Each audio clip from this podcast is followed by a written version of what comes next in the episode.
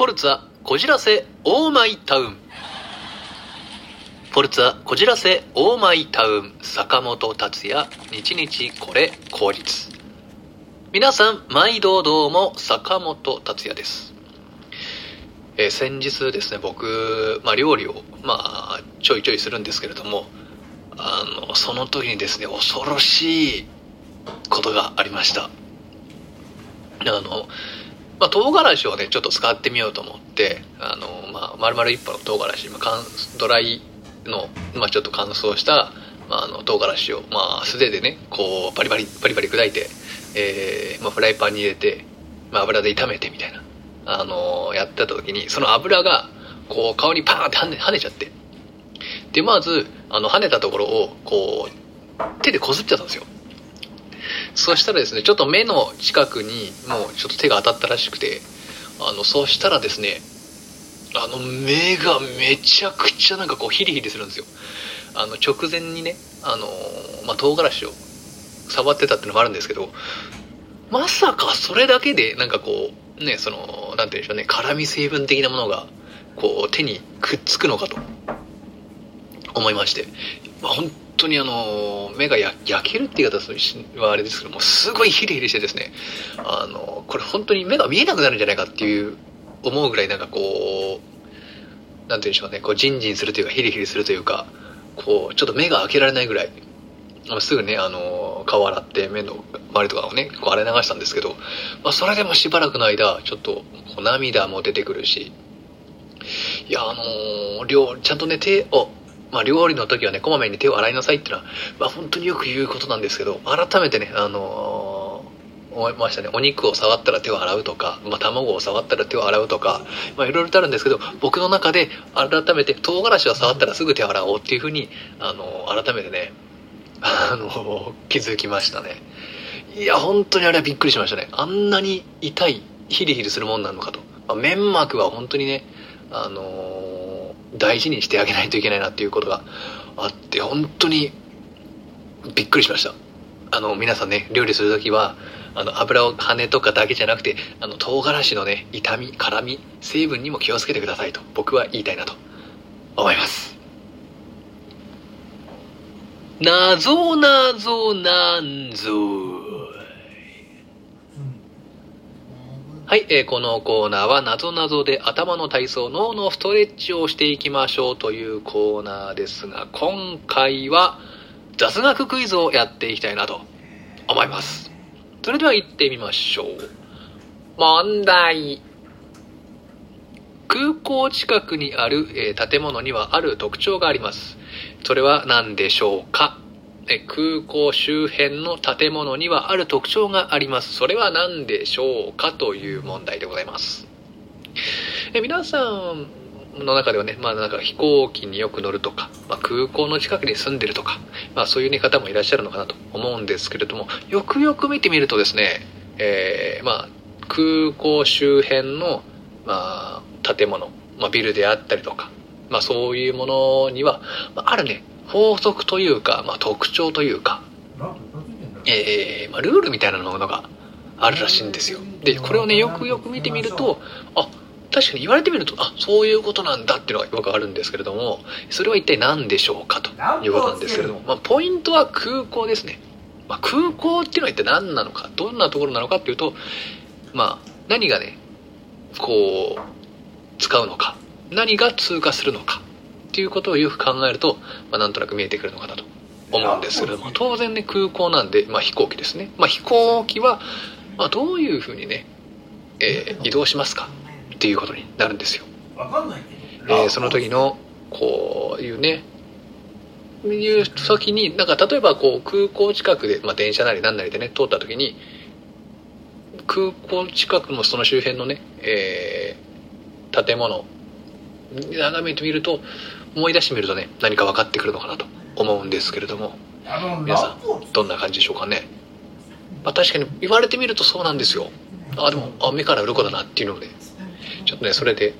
まあ、そこれをね、機にちょっと確かめてみてはいかがかなと思うんですけれども、そろそろ答えに行こうかなと思います。よろしいでしょうかね。答え。空港周辺にある建物には特徴がありますがそれは何でしょうかという問題ですが、えー答えはですね、えー空港に近い建物ほど低くて、えーだんだんね遠くなるにつれてだんだんその建物の高さが、えー上がっていく、まあ、高くなっていくっていうことなんですね。えこれは何でかというと、えー飛行機が、まあ、離着陸するときあの登っていくとき、えーえー降りてくるときに、えー空港近くにこう高いビルとか建物があったりするともう何らかのねトラブルとかでぶつかってしまったり障害物になってしまう可能性があるから、えー空港の、まあ、半径何キロとかっていうんですかね確か、まあ、ちょっとそこまで詳しくな、ね、わからないんですけれども、えー空港に近い建物はなるべく、えー背の低い建物にしましょう。で、えー少しずつ離れていくと、えー高い建物も作っていいですよっていう風に、えーなっているんだそうです。なので、えーまあ、グラフみたいにこう、縦グラフみたいにちょっと、あの、こう、だんだんと低くなっていくっていう風に、えーまあ、作られている、並んでいるらしいんですね。なので、えーこのね、もし何か空港とかの近くに通って、そういうね、ビル、見る機会があれば、まあ、もしかして空港のね、の飛行機がこう発着するとタイミングとかをもし見れたら、あ、確かにそういう風なんだなっていう風になると思うんで、よかったらね、えー意識してみてみ、意識して、えーちょっとね、飛行機の動きとか見てみてはいかがでしょうか。えー今回の問題いかがでしたでしょうかそれではまたお会いしましょう。ガチャトークはい、えーこのコーナーはお題ガチャから出されるトークテーマに沿ってトークしていくコーナーです。えー今回のテーマはこちら。ガチャ抜し物親知らずの活用方法。抜し物親知らずの活用方法。えー皆さんね、えー親知らずありますか？あの僕は何年か前に右上の奥歯ですかね。の親知らずを抜いたんですけれども。まあその時は歯医者さんにも預けちゃったのかなと思うんですけれども、まあ、このね抜歯した、まあ、抜いた歯ですね。なんか使えないのかなっていうふうに。でその時なんかもう、ね、歯医者さんに行けばよかったんですけどそれ多分まあね処分しちゃうのかなと思うんですけど、まあ、僕のね素人考えなんですけどなんかあのーまあねお母さんと赤ちゃんのへそのを取っておくといいですよって、まあ、昔から言われてるじゃないですか。あの再対決で何かねもし何かあった時に、えー使えるのでまあ、良ければね、取っておいた方がいいんじゃないかとか、まあ、あとね、あの、記念に取っとくっていう方もあると思うんですけれども、まあ、それに近い何かで、このね、自分の親知らず、抜いた歯を、なんかこう、例えば、歯が欠けてしまったとか、抜けてしまったとかっていう時に、そっといたら、その歯で、なんか差し歯じゃないですけど、仮歯とかなんていうんですかね、なんか新しい、なんか自分の歯として使えないのかなと思うんですけど、まあ、使えないんですかねあれって。なんか使えたらなんかねこうなんなんていうんでしょう自分の歯なんで拒否反応とか拒絶反応とかね起きなさそうなんですけどね。そう,、まあ、そういう技術はまだ発明されてないのか、まあ、それはできないからみんなが やってないだけなのか、まあ、もしかしたら僕がね知らないところでそういう技術がもうあって